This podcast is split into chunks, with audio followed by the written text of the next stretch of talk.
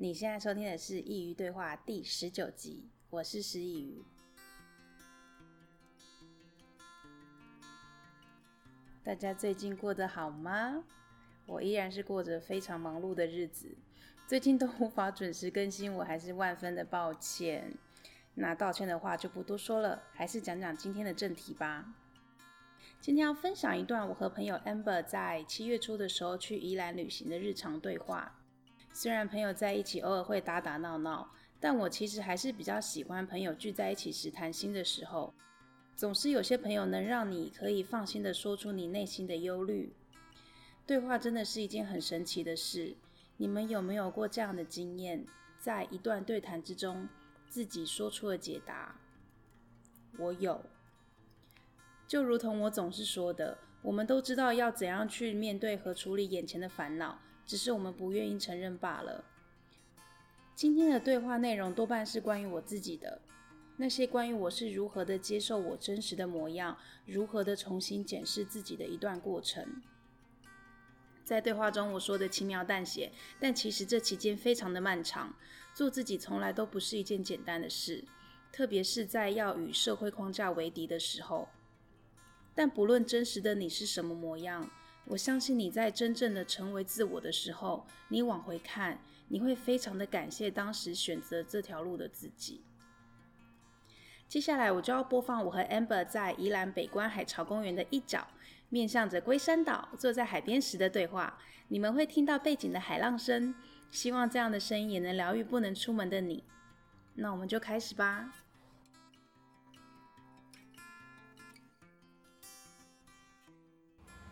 正就是这样，嗯，就是我刚刚讲好，因为小时候就是这样的状态嘛，然后，嗯、然后我一直不知道，就是呃，真实的做自己是什么样的情况，嗯、因为我就是，我就怕做了，然后其他人就会可能像我家人那样子，嗯，他们会不接受我。我小的时候还因为我不是去打工度假嘛，嗯，然后。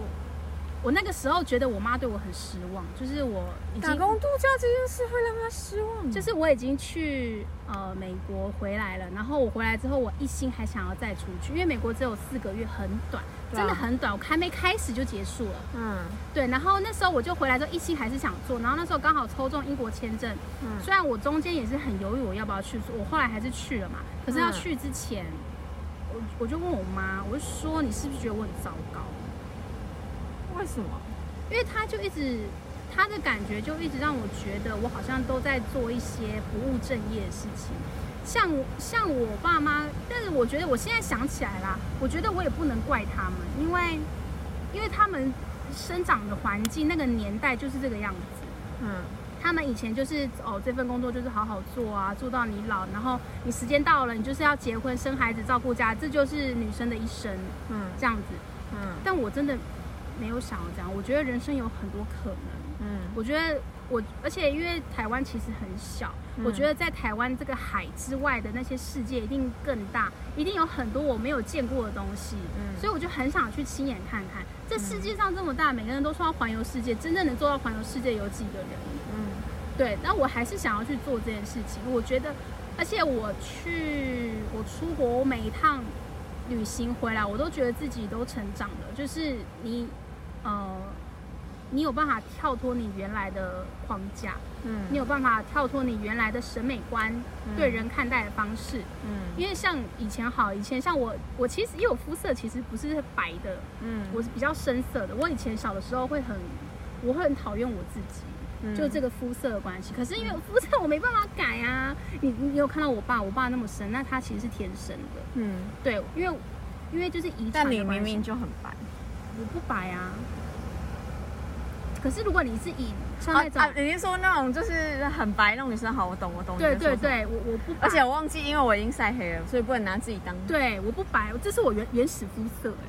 我原始肤色，这这边不算了，但是它就是长这样。我原始肤色长这样。对，你就你就很白啊，你其实是白的，但对，反正我以前就很讨厌我自己，因为然后。呃，还有我外形关系，反正小的时候就除了颜色、肤色之外，然后还有外形，我就导致我其实对自己是很自卑。嗯嗯，然后我一直很想要变白，然后我就觉得我为什么没有办法像那些女生这样这么白？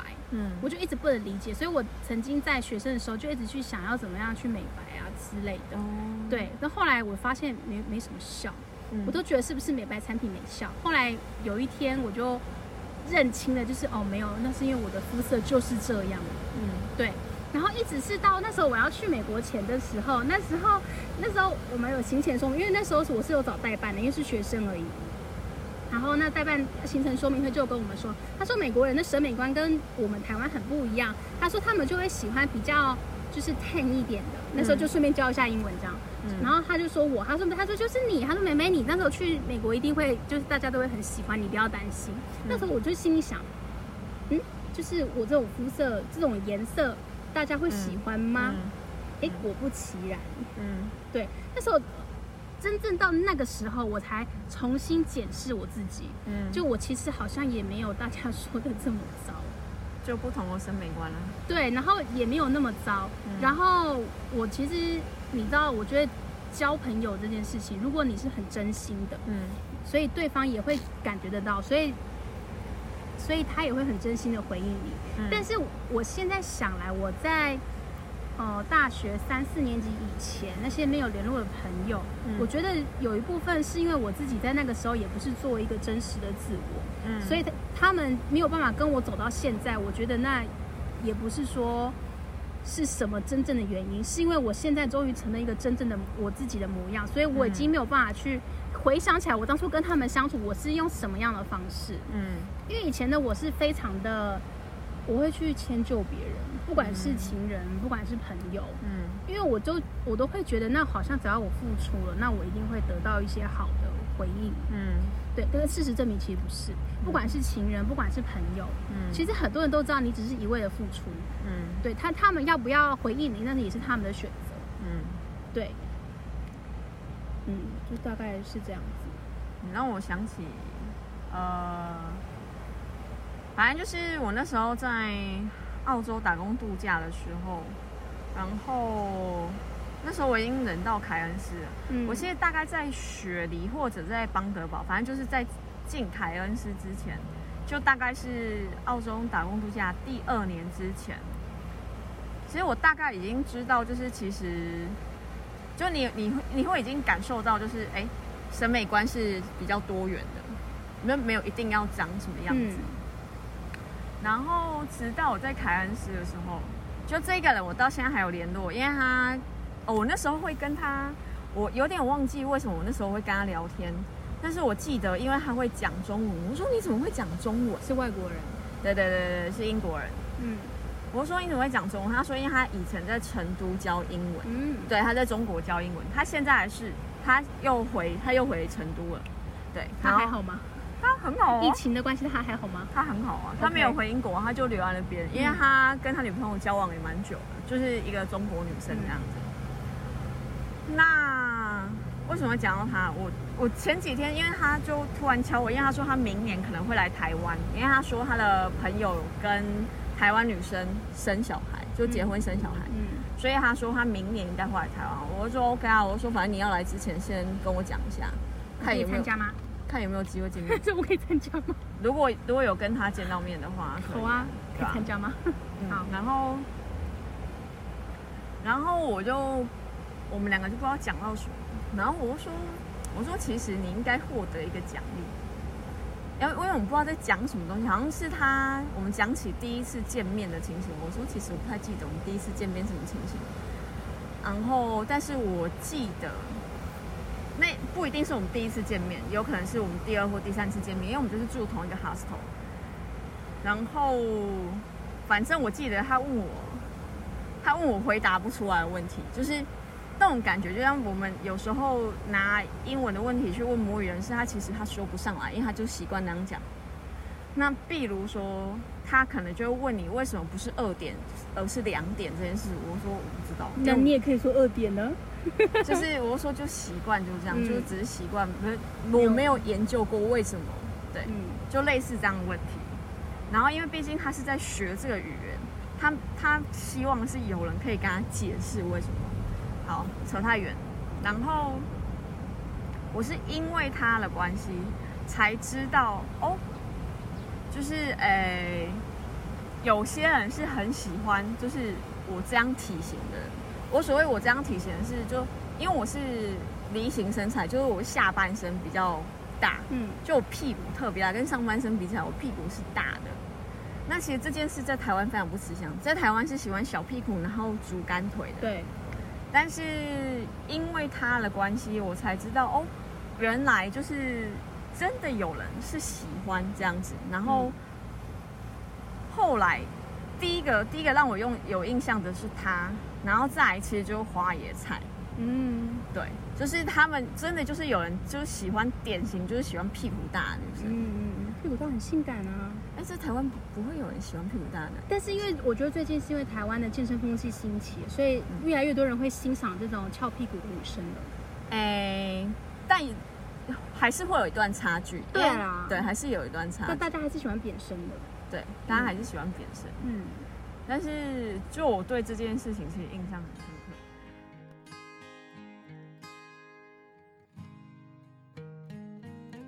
先说说我自己的部分吧。人常说家家有本难念的经，每个人在原生家庭里总有些要面对的事情。在亚洲传统文化中，总是责备比鼓励多。早期的观念相信，一直去谴责孩子的不好，才有办法让孩子正视到自己的问题，时时刻刻放在心上，并且更为上进。但殊不知，这样的做法其实是揠苗助长。在这样环境下长大的我们，自信心其实是受损的。并且变得不相信自己，我就是这样的一个存在。我的肤色是偏深的，身形也不是亚洲审美观的那种，所以我从小就觉得自己很难看，觉得自己不值得获得更好的生活。我总觉得那是漂亮的人特有的权利，总觉得长相普通的自己即使努力也得不到爱。在学生时代，甚至是刚出社会的那些年。我的肤色依然是被取笑的目标，但现在想来，或许也是种收获吧。因为在那段被开玩笑的日子里，我告诉我自己，不能再被这样的玩笑打倒了，不能再因为这样的事情就牵动的情绪。所以我现在挺会自嘲的，就例如我现在发现有人想开我肤色的玩笑，我可能就会说。现在天色这么黑，我怕照片拍不出我来，跟背景融为一体了，诸如此类的。其实很多时候，你换个想法去想，他真的没有这么过不去。而当我学会自嘲的同时，其实我也是接受了我自己。后来那趟美国行确实改变了我非常多的价值观，就单单审美观这点，就让我改变非常的多。在那里，我不曾因为外形被讥笑。这里先不说种族歧视的议题，只讲审美观。那是我第一次感受到自己也是漂亮的，虽然我还是不太相信，但这四个月短暂的旅行，确实也是我接受自己外观的一趟旅程。回来台湾之后，我多了一份自信。以前总觉得不论买什么好看的衣服，穿在自己身上一定也不好看。从那次之后，我就不会了。我知道怎样去选择适合自己的衣服。也知道怎样去展现真实的自我。现在的我很喜欢自己的肤色。以前我总会觉得，因为我不是那种白里透红的肌肤，在挑选彩妆的颜色上很受限。但我现在也不会这样觉得了。现在小麦肌也是一种趋势，而且有很多皮肤比较白的女孩子也想要变成古铜色。所以其实什么颜色都没有绝对，自己喜欢的模样才是最重要的。而当你接受这样自己的同时，你会发现其实你超美的，而且美的与众不同。来说说 Amber 的部分吧，她其实是非常高挑的女子，身高一七三，瘦得很美。她说她的梨形身材其实是屁股的部分，她就是一个高高的女生，但有着翘臀，而且还有着一头自然卷的浪漫长发。那时候在伦敦，她总是编着几条辫子，非常有拉丁裔雷鬼的味道。在我的眼里，她是非常的美的。但回台湾后，她就把头发烫直了，只因为在台湾，她身旁的亲朋好友都觉得她的自然卷很乱。其实我觉得很可惜，明明她的卷发就这么美。但在这样的环境下，有的时候我们去做改变，是因为我们想让身旁人开心，或者我们只是想图个清静。但我想跟大家说，不论你的外形是什么模样，你都超美的哦。像是日本艺人渡边直美、英国歌手艾黛儿，还有很多很多在超级名模生死秀里面各种肤色、各种五官的参赛者。当你看见他们由内而外的接受并且喜爱真实自我的时候，他们是发着光的。如果你现在也和曾经的我一样，非常的自卑，非常的不爱自己，我希望你能去镜子前面好好的检视自己。你会发现，其实你一点都不是别人口中的模样，你根本美到爆炸。再来要说说不一样这件事，我在我的原生家庭中是很不一样的。我常在想。为什么我会和大家不一样？其实我家里 没有一个人和我一样，一直想到外头的世界去看看，尤其是在大海之外的世界。所以我总是在旅程要结束的时候就安排好下一趟旅程，或长或短。我也常被家人说我出去像丢掉，回来像捡到。其实有很长一段时间是非常痛苦的，在家里要做自己，又要面对自己是唯一例外的这件事。而当时最天人交战的是，我不想让自己后悔，但又不想做个在家人眼里总是任性的人。但我还是选择了自己。在那些当下，那时候的我也知道，我每做一次要离家的决定，我就得面对来自家人的怀疑与失望。其实是这样的，像我在聊天的时候说，这也不是谁的错，世界在改变。现在的世界和父母的小时候差得太远了。我所做的决定对他们而言其实是个冲击。他们也许会想：我的孩子怎么会这个样子？其实很吊诡的，我也总是在想，我为什么会如此的不同？明明和其他手足都是在同一个家庭长大，在同样的教育里，我是想破头也想不出来。而最后，我给自己下了一个结论。因为我就是这样子，这就是我真实的模样。在还没去英国以前，我都和朋友说，这次去完英国之后，我就会安安分分的待在一个地方，不再想着要到处飞来飞去了。但结果这趟英伦旅程反而让我更加的认识自我。我也知道了，我就是喜欢并且需要游走在各个城市与文化之间，这样我的生活才会更加完整。去体验不同的日常，接触不同的人，才是滋养我生命重要的环节。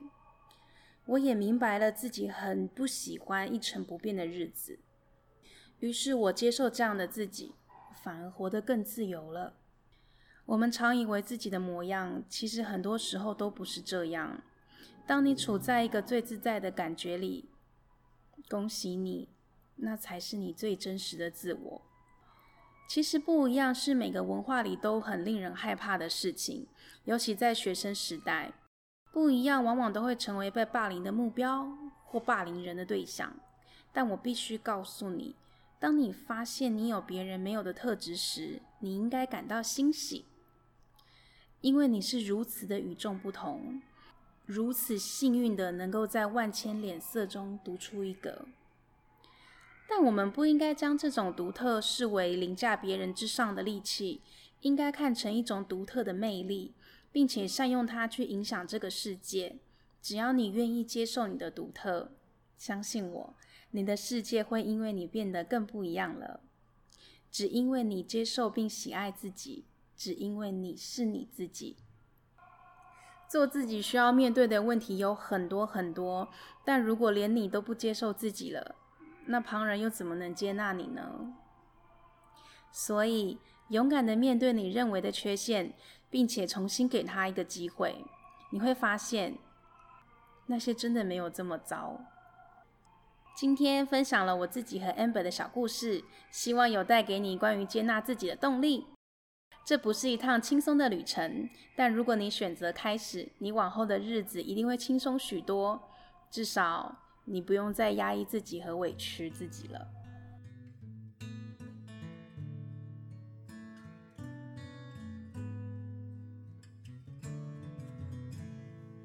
又到了聊一聊近况的时间啦。上礼拜又没更新，我实在万分的抱歉。我最近的生活里发生一些影响我很多的事情，我的情绪和思绪都被牵动着，很难定下心来好好的做节目。即便在休息的时候，我也无法专心的休息，导致我的精神状况其实非常的差。七月真的是非常忙碌的月份。除了我的行程满档之外，我实在 是连睡觉的时间都找不到。虽然我不应该让自己私人情绪影响节目，但这些日子我实在无暇顾及。想到这里，我也觉得自己真的是一个很失职的 podcaster。七月一整个月都在说要好好调整自我这件事，但似乎我也没有把这件事做好，很多事都提不起劲。但人生就是这样起起伏伏的，希望哪一天我真能够好好的和你们分享这段日子到底发生了哪些事情。但要等它过去和平稳了之后，我也很期待那天的到来。今天呢是八月的第一集，我的七月呢过得浑浑噩噩的，竟然只更新了一集。我希望八月的时候，我能够恢复正常的频率，让大家每周四都能有我声音的陪伴。最后，想送给你们我一直很喜欢的一句话：愿你历经山河，觉得人间值得。下一集，我想分享好久不见、稍微沉重一点的议题，关于原生家庭。我相信原生家庭是每个人都会有的难题，所以下一集想和大家聊聊。不论你已经是为人父母，或只是做人子女，都欢迎来听听。或许你会得到一点解释，进而改善你的心境。如果你觉得我的内容有帮助到你，也希望你能分享给你认为需要的朋友一起来收听。如果你喜欢我的频道，也希望你能上 iTunes 帮我留言打星，让我知道你们的改变。感谢你的收听，我们下次见。